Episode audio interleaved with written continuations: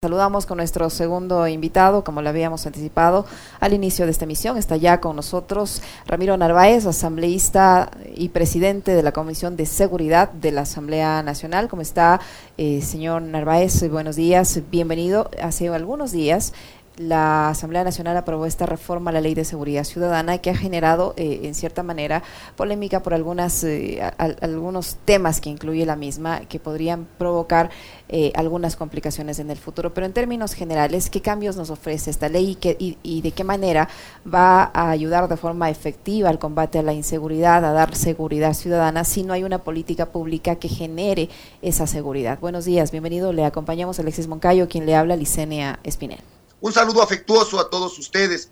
Mire, efectivamente la Asamblea Nacional ha trabajado de manera ardua en este proyecto de ley que reforma nueve cuerpos legales. Es importante mencionar que esta ley ha sido trabajada con instituciones públicas, con expertos en criminología, con la academia y con la sociedad en general. Solo para dar un ejemplo y poner eh, en contexto, eh, participaron instituciones como la, eh, la Corte Nacional de Justicia, el Consejo de la Judicatura, la Fiscalía, la Defensoría Pública, la Defensoría del Pueblo, el Ministerio del Interior, la Policía Nacional, la Secretaría de Derechos Humanos, el SNAI, entre otras instituciones. Ahora, en concreto, ¿qué ofrece esta ley? Hemos planteado reformas urgentes, urgentes para eh, solventar los principales problemas que está viviendo el ciudadano ecuatoriano o temas que eh, abonan a la violencia. Eh, en el tema de lo que se conoce popularmente como las vacunas, eh, se ha generado un proceso para tipificar de manera adecuada esta extorsión que ha generado que cientos, que miles de negocios cierren sus puertas porque no tienen el dinero para cumplir con el pago de cuotas semanales, quincenales, mensuales. El delito de extorsión existía, pero hoy hemos garantizado que este mecanismo, este lamentable mecanismo, esté adecuadamente tipificado y pueden ser penas entre 7 y 10 años a quienes cometen este delito. Ese es uno de los elementos. Esta es una ley larga. ¿Qué más tiene? Hemos incrementado o hemos incorporado nuevos delitos, como por ejemplo, se sanciona de manera drástica a quienes incorporen a, la delincuencia organizada a menores de edad, a niños, niñas, adolescentes, que son cooptados por la delincuencia para cometer eh, delitos de gran reproche social. Este delito no existía. Hoy, en este proyecto de ley, está incorporado. Hemos también eh, facilitado el proceso de destrucción de droga. Hay varios reportajes llevados adelante por los medios de comunicación en donde la droga incautada se va a bodegas custodiadas por la policía y muchas veces son asaltadas por la propia delincuencia. Entonces, hoy se ha facilitado el proceso para la destrucción de la droga. Se ha establecido mecanismos para sancionar y que no queden en la impunidad hechos como el robo de las armas en nuestras Fuerzas Armadas, en nuestra Policía Nacional. Hay claridad en esos procesos y muchos temas más. Pero antes de continuar, me quiero sumar a sus palabras de que no hay ninguna ley, por mejor construida que esté, que garantice un cambio si no hay una política pública, si no hay liderazgo del presidente, si no hay inversión, si no hay la entrega de los recursos para garantizar que estas leyes se puedan aplicar. Si no hay política pública, las leyes por sí solas no pueden cambiar absolutamente nada. ¿Cómo está, asambleísta? Qué gusto saludarle. A ver, eh, coincido plenamente en, lo que usted acaba de manifestar, porque eh, si nos remontamos a lo sucedido los últimos días de diciembre, o la mitad del mes de diciembre, el gobierno y quienes siguen eh, las líneas que, que, dicta la política comunicacional del gobierno fueron muy críticos de una asamblea que se iba de receso. receso además que está dentro de la ley y la constitución, son las vacaciones que todo funcionario público tiene, eh, pero decían, se van de vacaciones y dejan al país eh, a cargo de la inseguridad, de la delincuencia, del crimen organizado y demás. Yo coincido plenamente con lo que usted dice. Pueden aprobar esta o 20 leyes más relacionadas con la seguridad. eh, que no van a ser efectivas si es que no hay una fuerza pública que esté bien dotada de armamento, de equipos, con patrulleros funcionando, con UPCs en buen estado, con policías bien preparados, bien entrenados, bien educados. Em, el tema es que a la par que ustedes aprueban una ley, también tienen que hacer control político. Entonces, ese control político tiene que ver con eh, la verificación de que el Ministerio del Interior, los ministerios, secretarías que están a cargo del tema de la seguridad, hagan lo que les compete. ¿Van a hacer un acompañamiento ustedes con respecto de aquello? Mire, nosotros hemos iniciado una cantidad importante de procesos de fiscalización, pero esa no es la solución porque no podemos estar atrás de cada acción del Ejecutivo, porque si no, no terminaríamos nunca. Mire, solo para darle un ejemplo, hemos estado fiscalizando lo de los narcogenerales, hemos estado fiscalizando la falta de equipos del ECU 911, hemos, estamos fiscalizando el tema de los ascensos fallidos en la Policía Nacional, hemos fiscalizado sobre Big Money en las Fuerzas Armadas, fiscalizaciones sobre los daños colaterales eh, por muertes de niños, niñas y adolescentes como efecto colateral de la violencia y una cantidad impresionante de procesos de fiscalización, la falta de gestión de los gobernadores en temas de seguridad, hemos fiscalizado el tema carcelario. Entonces, hay miles de temas que nos tocaría estar atrás como policías, viendo que el gobierno y las instituciones públicas cumplan con su responsabilidad.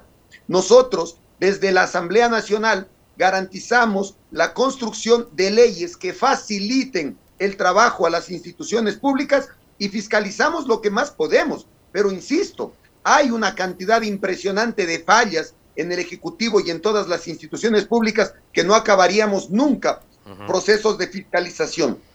Por lo tanto, aquí se necesita liderazgo, decisión, presupuesto. Mire, nosotros planteamos la construcción de una mesa para garantizar la depuración de las instituciones públicas como la Policía Nacional, las Fuerzas Armadas, el SNAI y también establecer mecanismos para su reestructuración y fortalecimiento. ¿Sabe qué pasó? Indiferencia absoluta de las instituciones, porque no inician procesos serios de autodepuración. Hay una infiltración de la delincuencia en nuestras instituciones y no se la puede negar. Los mismos policías capturan a sus compañeros utilizando los patrulleros para transportar droga. Hay policías que han sido implicados en casos graves de eh, delitos.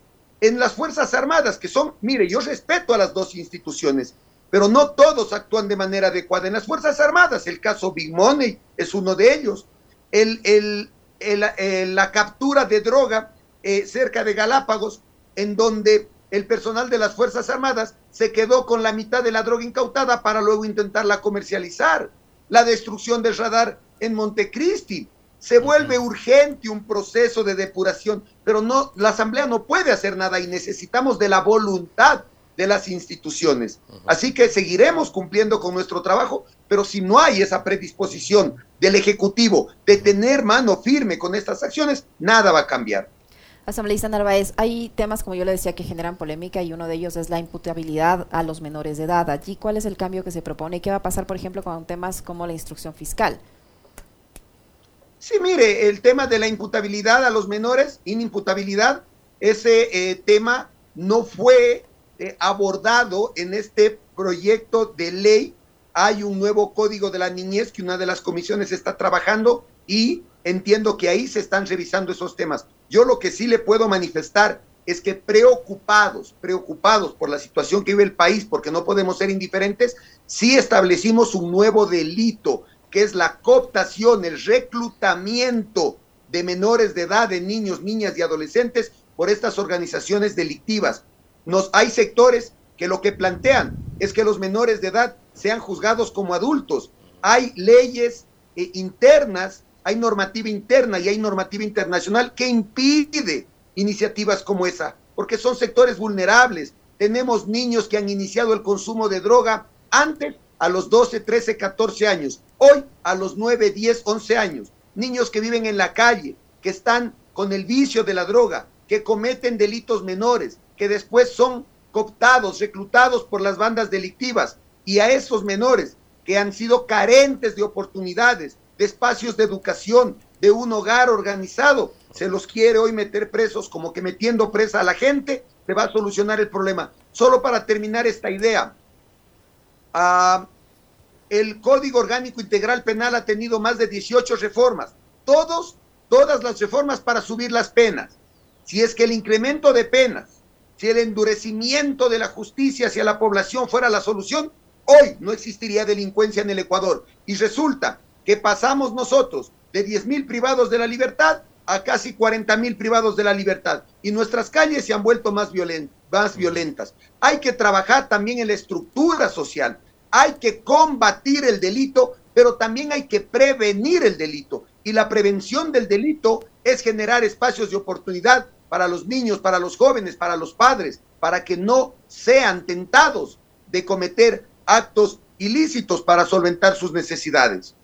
Asambleísta Narváez, ya en otro tema, eh, yo le quería preguntar qué, opinión le merece esta comparecencia que han hecho autoridades del Gobierno Nacional a la Comisión de Justicia eh, para esclarecer esta denuncia de una supuesta red de corrupción que salpica al círculo más cercano del jefe de Estado, eh, entre ellos al propio cuñado, el señor Danilo Carrera. Ayer usted habrá escuchado la, la respuesta que ha dado el presidente de la República sobre el caso y sus funcionarios acudieron a la Asamblea. ¿Les convenció o no les convenció las explicaciones que dieron los funcionarios del Gobierno? Mire, todos los indicios de corrupción deben ser investigados. En muchas ocasiones hay denuncias sin fundamento, en otras ocasiones hay denuncias con pruebas, con respaldo de documentos que muestran que efectivamente estos actos se pudieron haber cometido. Por lo tanto, hay que dar el respaldo y el espacio necesario para que los ejecutores de la justicia hagan su trabajo.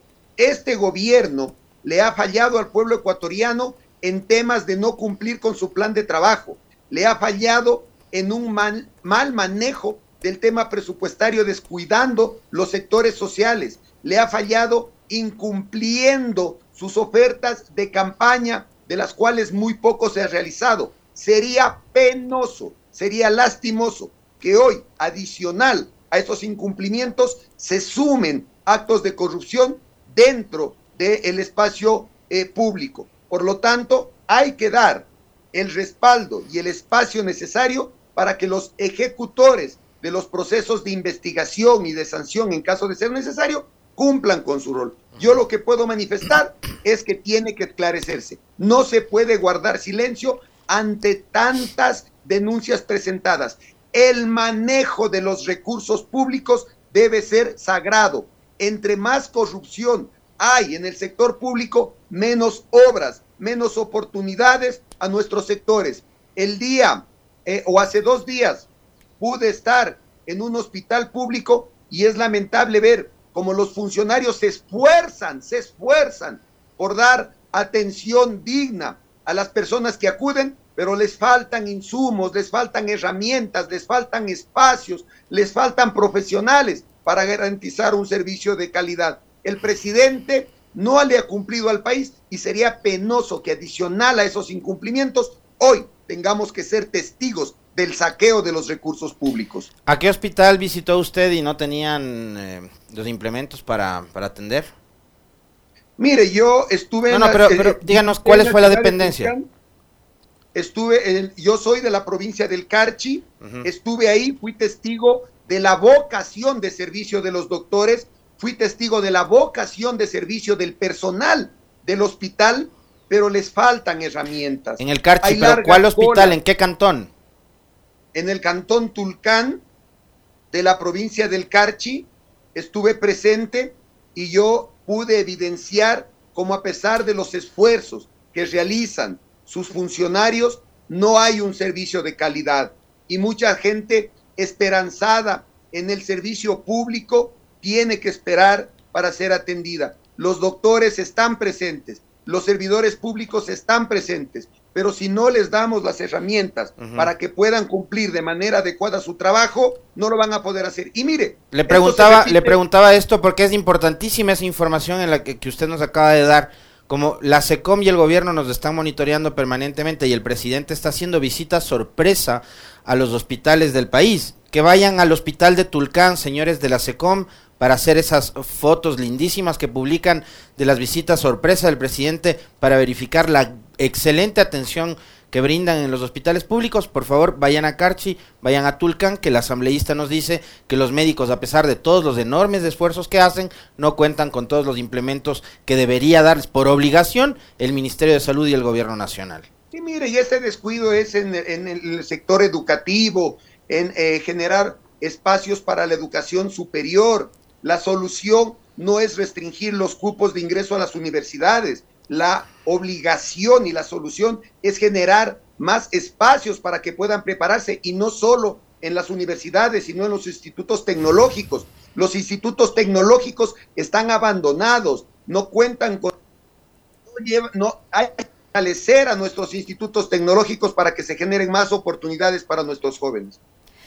Asambleísta Narváez, ayer eh, la Asamblea aprobó una resolución, eh, esto ante eh, los problemas, digámoslo así, que ha tenido el Censo de Población y Vivienda. ¿Qué fue lo que pidieron con esta resolución? ¿Qué, qué es lo que se va a hacer ahora? Mire, ahí usted pone un ejemplo más, no tengo los detalles, pero usted pone un ejemplo más de las necesidades que hay en la población ecuatoriana y que lastimosamente no han sido solucionadas. La Asamblea Nacional también debe ser más proactiva, enfocarse en los problemas de mayor, eh, eh, que tengan mayor impacto en, en la sociedad, que sean de mayor magnitud. Debemos ser más eficientes en los manejos del tiempo. Muchas veces las resoluciones no nos llevan a ningún lado, los exhortos no nos llevan a ningún lado eh, y por lo tanto debemos enfocarnos en fiscalizar aquellas aquellos incumplimientos que generan mayor impacto en la sociedad y generar las leyes que les permitan a las instituciones tener mayores herramientas. Eh, pedir, a la Contraloría, eh, asambleísta Narváez, pedir a, la Contraloría que audite la realización del censo y que se pida un censo o una encuesta paralela para verificar si, se da, si este ejercicio se realizó adecuadamente, es perder el tiempo. A ver, lo que se tiene que hacer es un proceso de fiscalización. Las, los exhaustos con todo el respeto del mundo a todos los compañeros asambleístas, es una pérdida de tiempo porque yo le exhorto, le pido a la autoridad que cumpla su trabajo, cuando lo que yo debo es iniciar un proceso de fiscalización para esclarecer si el proceso ha sido adecuadamente realizado. Las, los, los exhortos no nos llevan a ningún espacio, son un pedido para que las instituciones eh, cumplan con lo que tienen que cumplir. Y desde esa perspectiva yo expreso y me reafirmo de que no generan ningún impacto y que debería el tiempo ser aprovechado de mejor manera. Cuando las resoluciones son creadas o desarrolladas de manera objetiva y llevan a procesos de fiscalización, llevan a informes que generen eh, determinación, diagnóstico y responsabilidades de incumplimientos y soluciones, ayudan. Caso contrario, no ayudan. Yo he sido parte de exhortos y de resoluciones que muchas veces no llevan a ningún lado. Y esa es la experiencia en estos dos años. Cuando se hacen las cosas de manera correcta, los resultados son positivos. Si hay problemas en este censo que ha generado dudas en grandes sectores de la población, se tiene que hacer un proceso de fiscalización serio para determinar los responsables y entregar la información a quien se tenga que entregar para que haya procesos de sanción si es que así tiene que ser. Yo revisaba unas declaraciones suyas de final del año pasado, legislador, y me encontraba con que usted alertaba de que de parte de la Policía Nacional no había predisposición para poder eh, hacer control político y fiscalizar a la institución. Después de lo sucedido, no únicamente con el caso de María Belén Bernal, sino con muchos, muchísimos otros casos, que involucran, relacionan, vinculan a uniformados. Lamentablemente, y creo que esto hay que hablarlo y hablarlo con toda la frontalidad, pero también responsabilidad, sin pretender decir que toda la institución está empañado, que los 50 mil policías son todos eh, femicidas y delincuentes y narcopolicías, etcétera. Pero es evidente que la policía está atravesando un, eh, momento sumamente crítico. Eh, hemos visto lo que ha sucedido ya con Cáceres, eh, hablando de un caso específico, pero eh, a criterio suyo, ¿por dónde debería pasar eh, una suerte de reingeniería, de reforma institucional de la policía, tomando en cuenta de que es una institución que en los últimos años se cerró? O sea, no hay poder político civil que pueda hacer absolutamente nada con la policía porque los uniformados simplemente no quieren que nadie de la sociedad se meta a fiscalizar, a revisar procesos, a asesorar, ni nada por el estilo. Sí, mire, efectivamente, nuestra Policía Nacional ha tenido graves problemas. Yo siempre defenderé a nuestras instituciones, a nuestras Fuerzas Armadas, a nuestra Policía Nacional, pero es innegable que está pasando por un duro momento y esto se genera por eh, esa falta de predisposición de autodepuración, de reestructuración. Eh, nosotros hace pocos días aprobamos una ley de personal y disciplina de las Fuerzas Armadas, en donde se facilitan herramientas para la depuración, en donde se facilitan herramientas para que actos inadecuados no queden en la impunidad.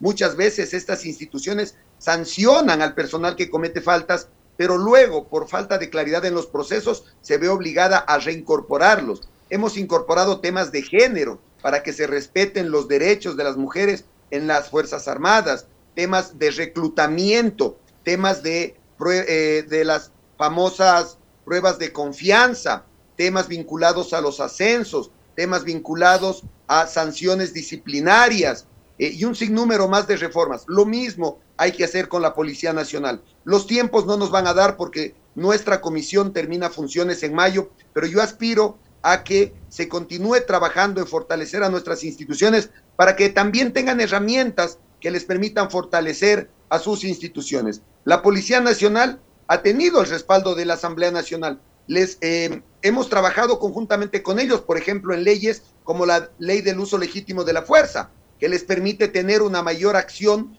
contra el crimen, eh, tener el respaldo del Estado para actuar, en donde eh, se establece claramente que deben contar con armas, municiones, trajes de protección, en donde se establece un seguro de vida para las personas o, estos funcionarios. La muerte de una persona jamás eh, puede ser compensada con recursos económicos, pero por lo menos sus familiares tendrán esa, e, ese apoyo económico ante la ausencia del policía que muere cumpliendo su deber. Hemos establecido mecanismos de entrenamiento, de capacitación, es decir, Estamos trabajando para darles herramientas, pero las instituciones también deben tener esa predisposición de fortalecerse permanentemente y de no generar un espacio de complicidad cuando hay errores al interior de la institución. Mire, nosotros hemos fiscalizado el tema del fallido ascenso de cuatro generales y hasta hoy, hasta hoy, luego de muchos meses, no tenemos claridad en cómo se desarrollan los procesos de ascenso en cómo se generan estos procesos eh, y, que no sean eh, espacios en donde se pierda la objetividad y se eviten que mejores integrantes de esta institución puedan ascender. Entonces se generan estos espacios en donde no hay claridad o en donde no tienen la predisposición de eh, mejorar cuando se cometen errores. Si no hay esa predisposición, difícilmente las cosas cambiarán. Yo quiero insistir en esto. Convocamos a una mesa de trabajo para la depuración, la reestructuración y el fortalecimiento de Fuerzas Armadas, SNAI y Policía Nacional, y la respuesta no fue la que nosotros esperábamos hay una ausencia de predisposición en muchos temas y eso tiene que cambiar. Asambleísta Narváez, ayer se, se, conoció algunos detalles de la confesión del principal sospechoso, bueno, ya no sospechoso, ya confesado que, que, estranguló y que asesinó a su esposa, el exteniente de policía eh, Germán Cáceres, en el caso de María Belén Bernal. Eh, con esas revelaciones de lo que se conoce hasta el momento, ¿qué debería pasar eh, con el juicio político al exministro del Interior, Patricio Carrillo? Mire, yo en esto quiero ser claro, eh, el exministro Carrillo, yo ni, ni, lo defiendo ni lo ataco. Eh, cuando él estuvo de ministro logramos avanzar en algunos temas importantes para la Policía Nacional y fue quien pagó las consecuencias de este lamentable caso que sucedió en la Policía Nacional.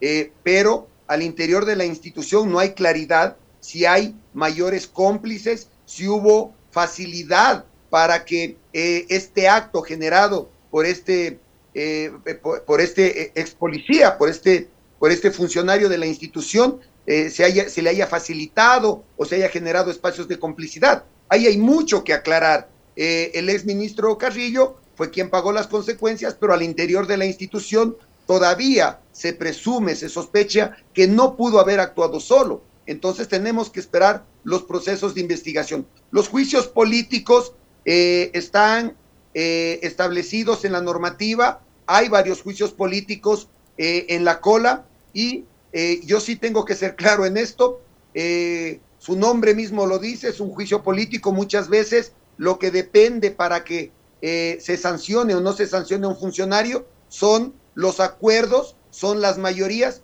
y no un análisis técnico. Eso ya ha sucedido en el pasado, por eso en lo personal, cuando el juicio político carece de un análisis técnico, cuando carece de objetividad, lastimosamente los resultados no son los esperados. Para finalizar, asambleísta Narváez, el, en los últimos en las últimas semanas, en los últimos meses, como que se ha puesto de moda que las funciones eh, interfieran entre sí y que una no obedezca o no respete la decisión que toma la otra. Esto es todo pasado con la Asamblea Nacional y ahora esta misma situación se traslada al Ejecutivo que eh, a, través del COSEPE ha decidido inobservar una disposición de un juez. Eh, hay, un debate, eh, algunos están a favor, otros están en contra, entre el desacato o, la institucionalidad. ¿Cuál es su opinión al respecto? ¿Qué, opina de esta decisión del COSEPE, que, no acata una decisión judicial? Mire, nosotros en la ley que reforma varios cuerpos legales, eh, hemos eh, incorporado una normativa en donde se impide que eh, acciones como el habeas corpus o las acciones de protección sean mal utilizadas para el traslado de personas privadas de la libertad. Es decir, cuando se toma la decisión de trasladar a un privado de la libertad a otro espacio, eh, ya no van a poder ser obstaculizados estos, em, estas acciones con eh, habeas corpus o acciones de protección. Creo que ese es el camino correcto. El, el desacato para mí no es el camino. Eh, hay, hay, eh, hay, debe haber el respeto entre una institución y otra. Si es que algo está fallando, se tienen que hacer las reformas respectivas. Pero cuando iniciamos en una cadena de desacatos, lo único que nos genera es a una, eh, nos genera una desestabilización. ¿Qué va a pasar cuando no estemos conforme con una sentencia del área del eje de justicia? Nos declaramos en desacato. Si esto se hace una vez, se puede hacer diez veces. Por lo tanto, ese no es el camino. Lo que debe haber es claridad en la normativa, claridad en los procesos. Si hay algo que reformar, reformémoslo. Hemos demostrado como Asamblea Nacional y muchas instituciones de que podemos trabajar en equipo y de que podemos atender la demanda legislativa de manera urgente. Cuando hay temas puntuales podemos procesarlos de manera rápida. Pero esta cadena de, de, desacatos lo único que va a generar es mayor desestabilización. Si hay algo que reformar, hagámoslo a veces pueden tener la razón. A veces las actuaciones del eje de justicia le quedan debiendo al país. Y hay jueces que han tomado decisiones erradas y equivocadas. Pero ahí está, pues, un Consejo de la Judicatura que no es únicamente responsable de garantizar que haya hojas de papel en el eje de justicia. El, el Consejo de la Judicatura es responsable de garantizar el funcionamiento eficiente, adecuado del eje de justicia y tiene que garantizar procesos de capacitación, procesos de evaluación, procesos de sanción a quienes incumplan. Pero no podemos eh, estar permanentemente en estas acciones. Hay que fortalecer el eje de justicia que mucho le debe al pueblo ecuatoriano.